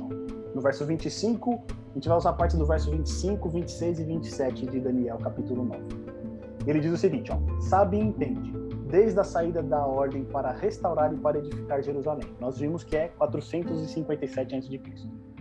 Até o Messias, o príncipe, haverá sete semanas e 62 semanas. Ou seja, até o surgimento do Messias só vai acontecer após as 69 semanas. E depois das, das 62 semanas, o que, que vai acontecer com o Messias? Ele será cortado, mas não para si mesmo. E quando a gente fala isso, né, depois das 62 semanas, ou seja, após aquele período de sete semanas e 62 semanas, o Messias ele surgiria, mas o que iria acontecer com ele? Ele seria cortado. E aí lembra que quando a gente viu esse texto, eu disse que a palavra cortado aqui significa uma morte bruta, uma morte violenta. No ano 31, Cristo ele foi crucificado de uma maneira violenta. muitas pessoas, né, a gente vê que o exército romano eles crucificaram milhares de pessoas, né? Mas a gente vê que a morte de Cristo, né, um inocente, alguém que não tinha pecado nenhum, um ungido, o Messias aguardado, ele morrer daquela maneira é algo totalmente, né, é, é fora de série. A gente não consegue imaginar, né? Muitas pessoas tentam, é, até mesmo é, médicos, né, fazem algumas rela alguns relatos de como poderia ter sido a morte de Cristo, mas a gente sabe que é uma morte violenta, muito terrível. E é justamente essa palavra que a profecia usa. Depois das 62 semanas, ele será o quê? Cortado. E aqui entra um ponto interessante. Porque diz o seguinte: ele será cortado, mas não para si mesmo. Ou seja, o sacrifício dele, a morte dele, não vai ser para ele mesmo. Mas vai ser para quem? Para toda a nação e para e para todos aqueles que haveriam ainda de entrar em contato com a mensagem do Evangelho. Então, o que a gente percebe aqui, no ano 31, que é a metade da última semana, ocorre o quê? A morte de Cristo. E quando a gente olha lá em Mateus capítulo 27, nos versos 50 e 51, eu vou pedir para um amigo ler para a gente novamente. Mateus capítulo 27, os versos 50 e 51. 27? Isso, Mateus 27, verso 50 e 51. E, Jesus, clamando outra vez com grande voz, entregou o Espírito. Eis que o véu do santuário se rasgou em duas partes, de alto a baixo. Tremeu a terra, fenderam-se as rochas.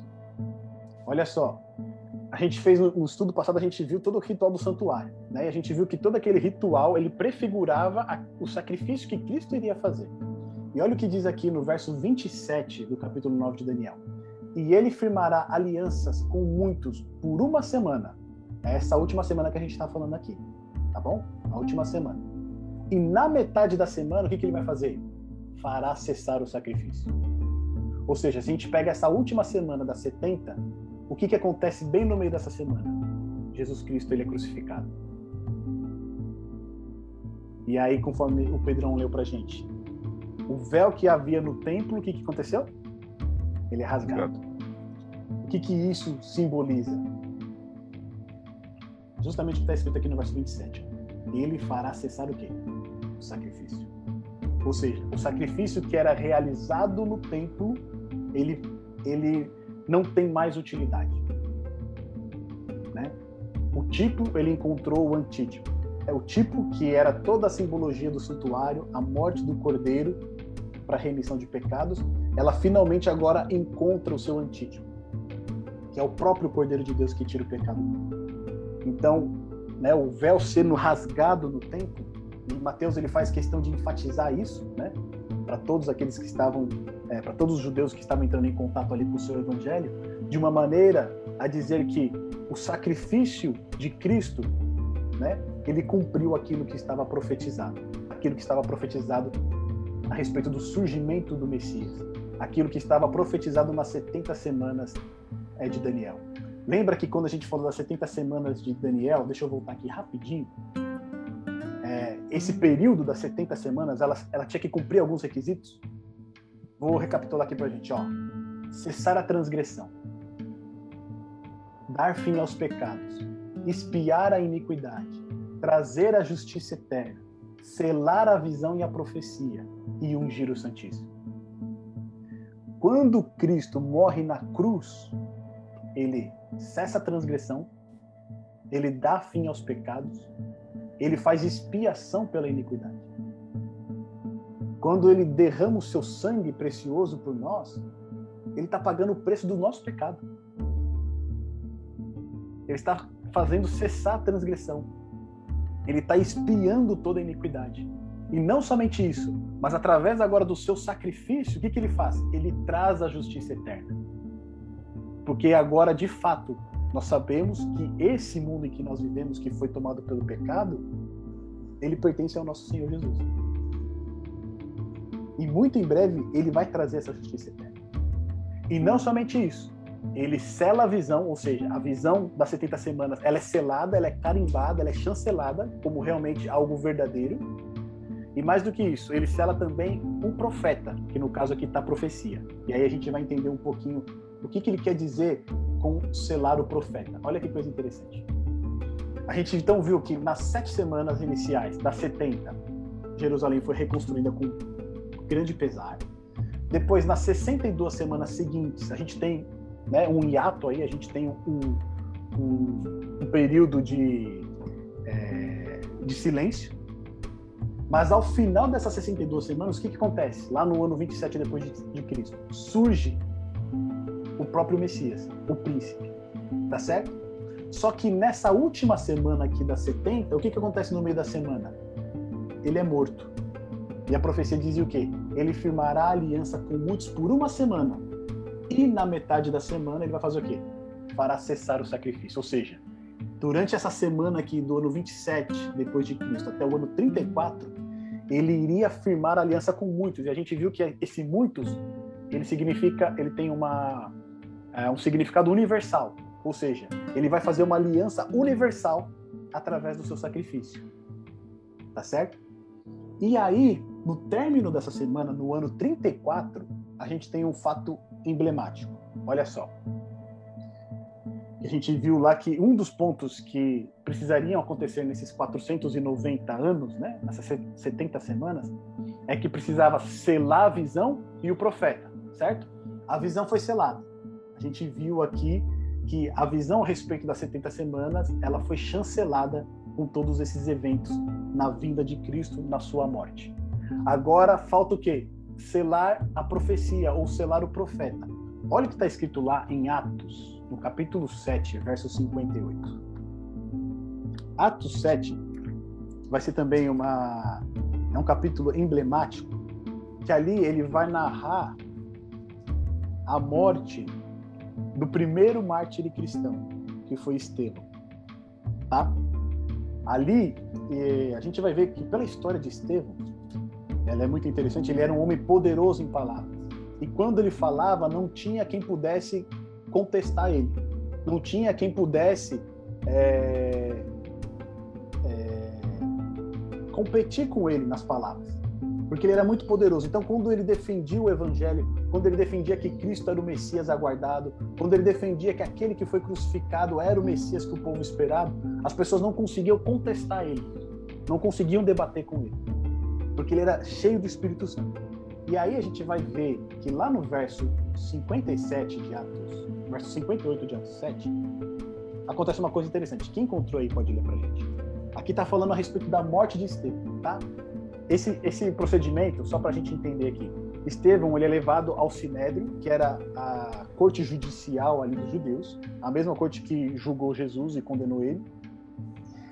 Estevão é levado para o Sinédrio e ali diante do Sinédrio, se você olhar o discurso de Estevão, que começa desde o começo do capítulo 7, tá? Você vai ver, ele é longo por conta disso.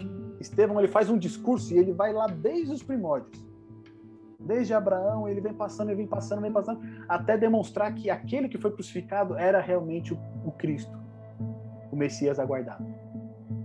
E aí, diante disso, né, o Sinédrio vai acusar ele de blasfêmia, vai acusar ele de blasfêmia contra o templo em Jerusalém. E diante disso, então, eles condenam ele à morte e levam ele para apedrejamento. E aí, no verso 58, quem pode ler para a gente? cidade o apedrejavam, e as testemunhas depuseram as suas capas aos pés de um jovem chamado Saulo. Olha que coisa fantástica aqui. Enquanto Estevão estava sendo apedrejado, né? As testemunhas, aquelas que iam participar do apedrejamento, elas pegavam suas capas e depunham aos pés de um jovem chamado Saulo. Lembra que a gente falou que um dos objetivos das 70 semanas era o quê? Selar a visão e a profecia. Só que a gente viu que esse profecia, a tradução correta seria profeta. Quem é o profeta que está selado, está, sendo selado aqui no ano 34? Paulo. Porque esse ano é o ano de conversão de Paulo. É, a tradição diz que Paulo e Estevão, eles frequentavam a mesma sinagoga. Porque naquele tempo cristãos e judeus eram um grupo só, né? não havia distinção. E Paulo e Estevão, eles frequentavam a mesma sinagoga. E diz que Paulo, ele não conseguia, quando a gente olha as cartas de Paulo, a gente vê que Paulo é uma pessoa eloquente, né? sábio, muito poderoso em palavras. Mas ele não conseguia debater com Estevão. Estevão era mais poderoso do que Paulo palavras. E diante disso, né, ele, ele, ele fica com uma inveja, com uma raiva de Estevão, que tanto no capítulo 8 de Atos, diz assim, no verso 1, ó, e também Saulo consentiu na morte dele. O que significa isso? É, Paulo, vamos dizer assim, não é prazer, né? Mas quando Estevão morreu, ele falou, ó, finalmente, venci ele. Entende? Porque ele não conseguia argumentar com Estevão com relação que Cristo não era o Messias. E quando Estevão morre, então, Paulo ele tem esse, esse sentimento. Só que naquele momento, o que estava acontecendo com Paulo? ele estava sendo selado para ser o apóstolo dos gentios. Depois, no capítulo 8, se você tiver oportunidade, você vai ver a perseguição de Paulo né, aos, aos, cristãos. E lá no capítulo 9, a gente vê a conversão de Paulo, né, de Saulo, no caso. Né? Saulo ele se torna Paulo. Então, a profecia que a gente viu, que na última semana, tá certo? acabaria ali no ano 34, ela acabaria com o quê? Com a visão sendo selada e com o profeta sendo selado. Muitas interpretações é, levam, né, a ideia de que nesse ano 34 é, os judeus eles foram rejeitados como povo de Deus, né? E aí passou por gentios. Mas essa não é uma visão bíblica, né? A aliança que Deus fez com Abraão é uma aliança o quê? Eterna. O povo judeu continua fazendo parte do povo de Deus, sim, né? Mas existem, lógico, aqueles que aceitam Jesus e realmente fazem parte desse Israel verdadeiro e aqueles que continuam no Israel é, da tradição, né? o Israel da religião por si mesmo, mas que não é voltada realmente para aquilo que a palavra de Deus ensina. Então, aqui no ano 34, não tem a ver com rejeição do povo judeu e agora o evangelho é para os gentios, a salvação é para os gentios, ou a missão é para os gentios. Não. Aqui o evangelho está sendo universalizado. Antes, aquilo que pertencia ao povo judeu com uma, vamos dizer assim, com uma exclusividade, né? eles tinham uma preferência, né? as revelações são para ele, né? É, a missão é que eles tinham era de divulgar essa mensagem às outras pessoas, pelo fato deles não cumprirem esse propósito, o que, que Deus faz? Ele espalha. E aí ele vai usar o profeta, ele vai usar Paulo para levar essa mensagem aos gentios. Olha quanta coisa está envolvida nessa profecia de 70 semanas. Vamos lá, meus amigos. Então vamos trazer aqui o panorama geral vocês lembram que a gente falou que essas 70 semanas estão determinadas, né? A linguagem utilizada por Gabriel, esse determinadas era cortadas. Tá certo? O verbo ali shatak, determinadas era cortar. E você só consegue cortar algo daquilo que é maior. Tá bom? A gente viu que essa explicação que Gabriel está dando é uma explicação referente as 2.300 tardes e manhãs do capítulo 8. A gente já entendeu isso lá no começo do estudo, e a gente viu que esse período não é apenas 2.300 dias, mas 2.300 anos. Portanto, quando Gabriel diz 70 semanas estão cortadas para o seu povo e para a sua cidade, ele está cortando essas 70 semanas, esses 490 anos, de um período maior. E esse período maior são os 2.300 anos do capítulo 8 olhando aqui no nosso diagrama, montadinho, olha como é que ele ficaria. A gente tem um período maior aqui de 2.000, de 2.300 anos, tá bom? Só que com o estudo do, das 70 semanas, a gente conseguiu chegar numa data de início para ele. Tá certo? Qual foi? 457. Por quê? Porque é a mesma data, data de partida para 70 semanas. Então, se a gente vai lá para 457 a gente coloca as 70 semanas, os 490 anos, né? A gente vai ter a unção de Cristo, a morte de Cristo, o evangelho levado aos gentios no ano 34, e aqui no ano 34 termina as 70 semanas, que era respectivo para o povo de Daniel para sua cidade. Tá certo? Depois desse período, que, que acontece? A gente tira dois, 490 dos 2.300 anos, que é o período maior, e restam para nós 1.310 anos. Então, se a gente soma os 1.310 anos ao ano 34, que foi quando terminou os 490 anos, a gente vai chegar no ano de 1840. Ou seja, o juízo que a gente viu lá no capítulo 7, que iria começar depois de 1798, lembra? Que esse juízo ele iria iniciar após o chifre pequeno, então, o juízo, ele iria, a gente já sabia que ele começava depois de 1798. Com o estudo do capítulo 8, a gente entendeu que esse juízo, ele se daria depois de 2300 anos. Mas a gente não sabia quando ele começava. E aqui no capítulo 9 a gente entendeu que esse período ele tem o mesmo início com os 490 anos que estão determinados para o povo de Daniel e para sua cidade. Então, se a gente pega todos esses números, a gente vai chegar ao ano de 1844. Aqui ocorre o juízo do capítulo 7 e ocorre também a purificação do santuário celestial do capítulo 8. Nesse período, nesse ano, Jesus Cristo iniciou o dia da expiação no santuário celestial. E olha que coisa interessante, quando a gente pega o texto e olha para a história, tá? A gente viu lá no verso 24 que as 70 semanas estão determinadas, cortadas, sobre o teu povo, sobre a tua santa cidade, para fazer o quê? Cessar a transgressão, dar fim aos pecados, espiar a iniquidade, trazer a justiça eterna, selar a visão e o profeta e para ungir o Santíssimo. Tudo isso se cumpriu nos 490 anos. E quando a gente olha para o período em que Cristo foi ungido, até o ano em que Paulo foi selado para levar o evangelho aos gentios, a gente percebe que todos esses elementos aqui do verso 24 eles se cumpriram. Tá bom? Com exceção do ungir o Santíssimo, que a gente vai falar um pouquinho rapidinho. Mas todos os outros elementos, eles se cumpriram dentro desse prazo aqui dos 490 anos. Depois a gente viu lá que na profecia, né, no verso 26, depois das 62 semanas será cortado o Messias, que a gente viu que foi lá no ano 31, mas não para si mesmo. E o povo do príncipe que há de vir, quem que é esse príncipe que há de vir? Nós vimos que era Roma, né? Destruirá a cidade e o santuário. E o que aconteceu no ano 70? Destruição de Jerusalém e o segundo templo também foi destruído.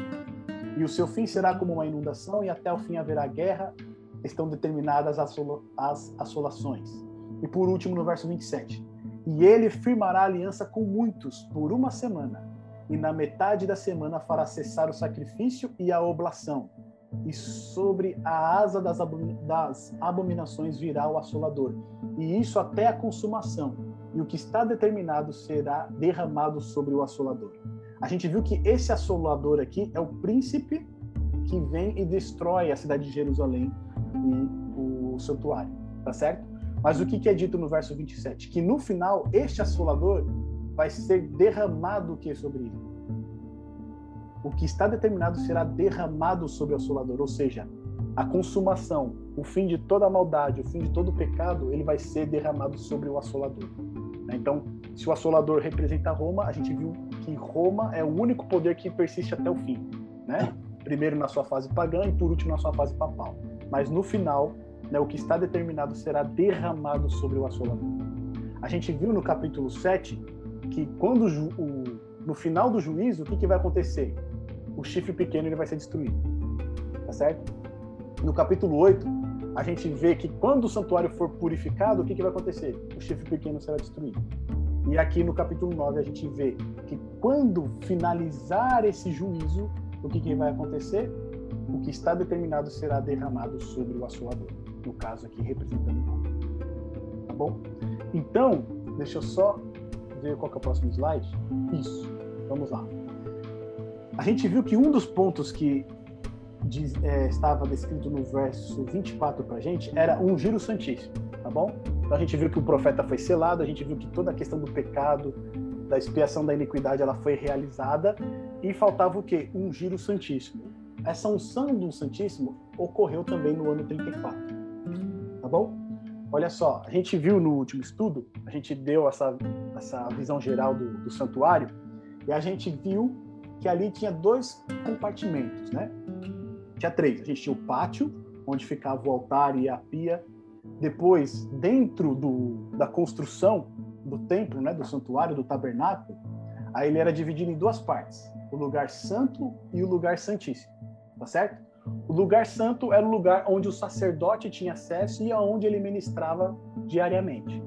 O lugar santíssimo, ele só podia entrar em duas situações. A primeira, quando o sumo sacerdote ele iria iniciar o seu ministério, então ele ia até o lugar santíssimo e ali ele iniciava o seu ministério como sumo sacerdote. É como se ele estivesse se apresentando diante de Deus para iniciar o seu trabalho, tá bom? E o ponto que a gente viu no estudo passado é que o sumo sacerdote ele só poderia entrar no lugar santíssimo no dia da expiação, que era o dia do juízo. Tá certo? Então, no dia do juízo, ele entrava no lugar santíssimo e ali ele entrava com incenso, né? E ele aspergia o sangue do sacrifício em cima da arca da aliança, ali para expiação dos pecados. Com esse ritual, o que, que significava? Ele estava purificando o santuário de todos os pecados que foram registrados durante o ano. Tá? Então, durante todo o ano, os pecados ali eles eram confessados, o cordeiro era morto, depois dependendo da ministração, o sangue do cordeiro ele era aspergido é, no altar de incenso, no véu do santuário. E isso era como se fosse o registro do pecado sendo levado para o santuário, tá certo? O santuário estava recebendo o pecado das pessoas. No dia da expiação, o sumo sacerdote entrava no lugar santíssimo E ele vinha do lugar santíssimo, passando pelo lugar santo e até o pátio, removendo todos esses pecados. E nesse dia especial, que era o único dia que ele entrava no lugar santíssimo, todo o santuário ele era purificado, ou seja, todo o registro de pecado ele era removido do santuário. E não somente o santuário ele, santuário ele era purificado, mas também toda a nação, todo o povo. Então, é, o, o estado ali era de pureza total. Toda iniquidade era removida. Tá certo? Então, quando Jesus ele morre, né, na cruz, ele está ali sendo o próprio cordeiro, ele está sendo o sacrifício. Mas depois que Jesus ressuscita e ascende ao céu, ele passa a ser o nosso sumo sacerdote no santuário celestial. E quando ele se apresenta para ser o nosso sumo sacerdote no santuário celestial, o que, que ele faz? Ele vai até o lugar santíssimo e ele faz o quê? Ele unge o lugar santíssimo. Por quê? Porque ele está iniciando agora a sua fase como sumo sacerdote. Cristo veio a essa terra como cordeiro, como sacrifício. Depois que ele ascende ao céu, agora ele inicia a sua fase como sumo sacerdote. Agora ele vai, inter... ele vai fazer mediação entre Deus e os homens. E isso fica muito bem expresso, olha só, no livro de Hebreus, tá? Olha só esse paralelo que a gente tem antes da gente ver o livro de Hebreus. Olha esse paralelo que a gente tem no dia da expiação no santuário terrestre, o tipo, e o dia da expiação no santuário celestial, que é o antítipo. Olha só. No dia da expiação, lá em Levítico 16, a gente viu algumas partes dele no sul passado. O sumo sacerdote ele oferece sacrifício para expiação do pecado do povo. E depois ele adentra o segundo compartimento do santuário, o lugar santíssimo, o santo dos santos. Lugar este, lugar neste, o sumo sacerdote só poderia adentrar uma vez por ano, para realizar o ritual da purificação do santuário terrestre. Ritual este que visava a eliminação total do pecado e da iniquidade do meio do povo de Deus. Então, esse é um resumo do dia da expiação aqui no santuário terrestre. Olha né, a obra de Cristo.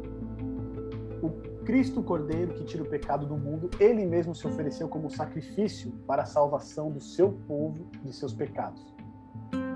Após o seu sacrifício, Cristo ressuscitado, quebrando o poder máximo do pecado, que é a morte, ascende ao céu e no santuário celestial, Cristo unge o lugar santíssimo e dá início à sua fase sacerdotal, fazendo mediação entre o homem e Deus. A partir de 1844, Cristo então passa a desempenhar no lugar santíssimo a obra do dia da expiação, que ao seu final eliminará todo pecado e iniquidade para sempre. Deu para entender um pouquinho dos paralelos? E aí, por fim, Hebreus, no capítulo 9, todo o livro de Hebreus, ele vai falar a respeito de Cristo como nosso sumo sacerdote.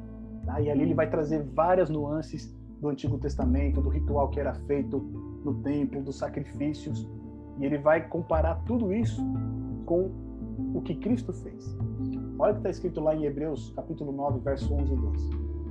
Mas vindo Cristo, o sumo sacerdote, dos bens futuros. Aqui Paulo ele já coloca Cristo como sumo sacerdote. Por um maior e mais perfeito tabernáculo, não feito por mãos, isto é, não é desta criação. Ou seja, o tabernáculo celestial não foi feito por mãos humanas, não é desta criação. Cristo ele é sumo sacerdote no tabernáculo celestial, tabernáculo que foi feito pela mão de Deus. No verso 12 ele diz o seguinte: Nem por sangue de bodes e bezerros, mas por seu próprio sangue entrou uma vez no santuário, havendo efetuado uma eterna redenção. Percebe? Paulo aqui ele está narrando, né? Como se ele estivesse narrando a unção do lugar santíssimo feita por Cristo. E no verso 22, e quase todas as coisas, segundo a lei, se purificam com sangue, e sem derramamento de sangue não há remissão. De sorte que era bem necessário que as figuras das coisas que estão no céu assim se purificassem. Mas as próprias coisas celestiais com sacrifícios melhores do que esses. Ou seja, se as coisas terrenas precisam é, serem purificadas com sangue, conforme demonstrava o ritual do santuário, o, o santuário celestial ainda mais precisa ser purificado né? Mas com sacrifícios melhores, não com sacrifícios de bois e de bodes, mas com o sacrifício do próprio Cristo. Porque Cristo não entrou num santuário feito por mãos, figura do verdadeiro, porém no mesmo céu, porém aquele que está no céu, para agora comparecer por nós perante a face de Deus. Assim como o sumo sacerdote ele ia diante, né, da arca da aliança ali, onde tinha a presença de Deus e ele representava o povo, agora Cristo exerce esse papel. E aí no verso 27, e como aos homens está ordenado morrerem uma vez, vindo depois disso juízo, ou seja, a pessoa morreu, ela não está num outro lugar, mas ela está aguardando o quê? O juízo. Assim também Cristo, oferecendo-se uma vez para tirar os pecados de muitos, aparecerá a segunda vez, sem pecado, aos que esperam para a salvação. Percebe aqui que toda essa profecia das 70 semanas, né? Ela vai culminar com o sacrifício de Jesus Cristo e, a su, e aí a, a sua transição, né? Agora de oferta pelo sacrifício, ele começa a exercer agora a sua função como nosso sumo sacerdote no céu. As, as 70 semanas, elas representam todo esse período. E aí, de quebra, a gente conseguiu localizar, então, as 2.300 tardes e manhãs do capítulo 8. A gente conseguiu identificar quando que elas começaram. Né? A gente viu aqui em 457, finalizando, então, em 1844. Em 1844, assim como aqui no ritual do santuário, o sumo sacerdote ele entrava uma vez por ano para fazer a purificação do santuário, em 1844, Cristo ele adentrou no lugar santíssimo do santuário celestial para iniciar o juízo pré-advento. É aquele juízo do capítulo 7 que ao, termi, ao término desse juízo, Cristo irá vir reclamar os que são seus e vai erradicar o mal para todos sempre. Meus amigos, vocês percebem que lá no começo do capítulo 9, parece que faz tempo, né? A gente viu que Daniel ele estava orando pelo seu povo e pela sua cidade e pelo seu tempo. Só que quando Gabriel descortinou para ele as 70 semanas, o que se revelou ao final delas era algo muito maior. Ou seja, Daniel estava preocupado com a cidade de Jerusalém, com o santuário lá em Jerusalém, mas no final das 70 semanas, Gabriel mostrou para ele: Daniel, no final, o Messias virá no final das 70, das 70 semanas, o Messias ele vai trazer salvação não somente para o povo judeu, mas para todo o povo. Eu sei que você está preocupado com o santuário, eu sei que você está preocupado com a sua cidade, a sua cidade ela vai ser destruída de novo. O, o santuário ele vai ser destruído de novo. Mas foque no principal. A salvação virá de Deus, e essa salvação ela vai ser universalizada todas as pessoas agora vão ter acesso ao perdão dos pecados, à expiação da iniquidade, a justiça vai ser trazida. Ou seja, Daniel queria uma coisa, mas a resposta foi muito maior daquilo que ele esperava. E é exatamente isso que Deus faz na nossa vida. Ele nos concede muito mais do que aquilo que nós estamos precisando ou buscando. Quando nós buscamos a Deus de coração, ele faz muito mais, muito além do que aquilo que nós estávamos esperando. Meus amigos, fiquem à vontade agora para fazer seus comentários, para tirarem as suas dúvidas. Eu sei que né, é um pouquinho exaustivo, mas eu acredito que deu para a gente compreender essa questão das 490, 490 anos, né? 70 semanas. Pedrão, Gerson, fantástico, viu? Não é maravilhoso? É muito bom, meu. Tipo... Na hora quando, quando, você, quando você vai, né, indo aos pontos, quando você chega no final, você vê que o que culmina ali é a vinda do Salvador, né? É o perdão para todo, todo aquele que quiser. Meu, é, é Sim. maravilhoso. E é que eu não tenho esse, esse, essa experiência de conectar, né? Conectar, conectar né, os versículos contra os capítulos, né? Sim. Mas eu acho é muito bom ter um grupo aqui para fazer isso aí, porque se eu fazendo sozinho mesmo, eu tenho que fazer, ficar anos fazendo, aprendendo, mas eu ia aprender, demorar muito tempo. tem muitas pessoas que não têm interesse de ler a Bíblia e também ia ver nunca, né? Sim. Poderia ver nunca. Então eu acho muito interessante. Porque você percebe o... que, é uma, que é uma cadeia, né? Sim. A gente começou com o juízo lá no capítulo 7. Depois no capítulo 8 a gente complementou mais algumas informações. Mas a gente não teve a resposta. A resposta só veio no capítulo 9. Sim. E é interessante isso, né? Porque a mentalidade hebraica, ela, ela pensa é, do efeito para a causa. Né? A gente tem uma mente mais ocidental, a gente pensa geralmente da causa para o efeito. Né? A, a, mente oriental, ela pensa do efeito para a causa. E é exa exatamente assim que está estruturado. Lá no capítulo 7, o que, que a gente vê? O filho do homem recebendo o reino no final do juízo. Né? Sim. Ou seja, ali vai ser destruído, ele vai receber o reino e os santos do Altíssimo vão governar com ele para sempre. Ou seja, ali é o efeito. Aí depois, mas o que que leva a, a, a esse juízo favorável ao, a, ao povo de Deus? É a purificação do santuário no capítulo 8. Ou seja, quando iniciar a purificação do santuário no capítulo 8, que é o dia da expiação, o dia do juízo, né? É ele que vai levar para o reino ser entregue ao santos do Altíssimo. Tá, mas o, o que, que vai levar a purificação do santuário? Né? No capítulo 9 vai falar o sacrifício de Cristo e depois a unção do lugar santíssimo no santuário celestial ali é que vai determinar né, o início é, do processo que vai culminar na purificação do santuário e depois no reino sendo entregue aos santos do Altíssimo. Bacana. Eu já ia fazer uma pergunta também sobre o. Você comentou do, dos anos, né? E vai ter uma época do que você falou do entre é o silêncio, né? Sim. Você tem alguma referência para dar, uma, dar um help aí? Para é... poder fazer estudo? Então, essa, esse período ele é um período chamado de intertestamentário. É o período entre o Antigo Testamento e o Novo Testamento. São cerca de 400 anos em que ocorre um silêncio de Deus. Não surge nenhum profeta, não vem nenhuma profecia nova, e o povo judeu nesse período aí ele vai desenvolver várias é, os livros pseudepígrafos que a gente conhece, por exemplo, o livro de Enoque, acho que você já deve ter ouvido falar a respeito dele. Sim. Esses livros assim, eles são todos escritos nesse período. Por quê? Porque não tem um profeta, não tem ninguém levando a palavra de Deus. E aí eles começam a escrever esses livros e atribuírem a nomes conhecidos como se fosse a palavra de Deus para que as pessoas é, né, acabem acreditando naquilo que está sendo informado ou naquilo que está sendo falado. Mas esse período, né, esse período inter, intertestamentário, olha, isso aí é bom fazer soletrando. É um período de silêncio é um período assim que Deus ele não tem nenhuma palavra nova para o povo, entendeu? De Malaquias, né? Sim. É, Malaquias, uma das últimas profecias, ele diz que antes de vir o Messias, né, a primeira vinda, apareceria o, o, o João Batista, né, o, é, o profeta, né, João Batista, e antes do segundo advento também apareceria João Batista, né?